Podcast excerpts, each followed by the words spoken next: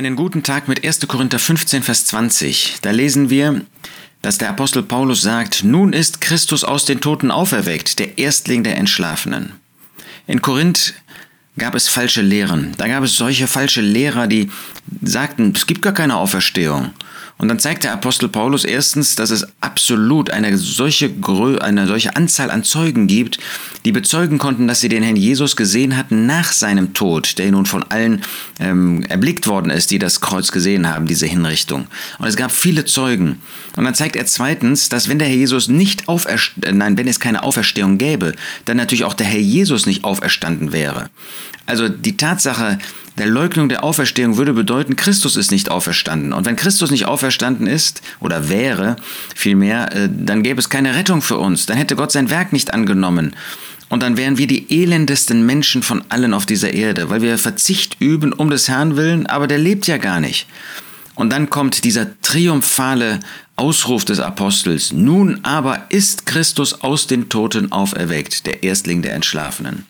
Wie großartig, dass wir wissen dürfen, dass wir wissen können, dass der Herr Jesus aus den Toten auferweckt worden ist. Dass er nicht im Tod geblieben ist. Ja, er ist gestorben nach den Schriften. Er ist auch begraben worden. Aber er ist auferstanden, auferweckt worden nach den Schriften.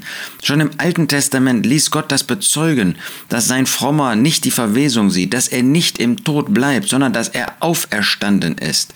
Und hier sehen wir, Christus ist aus den Toten auferweckt. Gott hat ihn auferweckt. Er hat ihn nicht im Tod gelassen. Wie konnte er den, der ihn aufs Äußerste, ja bis zum Äußersten, in jeder Hinsicht verherrlicht hat, wie hätte er ihn im Tod lassen können?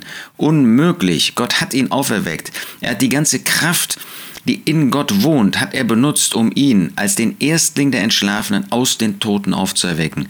Viele sind im Tod geblieben, er nicht. Er ist der Erstling der Entschlafenen. Es gab keinen vor ihm, der aus den Toten auferweckt worden ist. Ja, es gab Totenauferweckungen, aber das waren alles Menschen, die wieder sterben mussten. Aber hier ist der Erstling, der nicht mehr stirbt, der lebt von Ewigkeit zu Ewigkeit.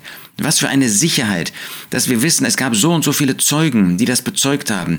Wir haben Gott, der das durch sein Wort bezeugt. Er lebt und er bleibt am Leben. Und er wird in, als derjenige, der aus den Toten auferstanden ist, immer den Platz des Ersten haben.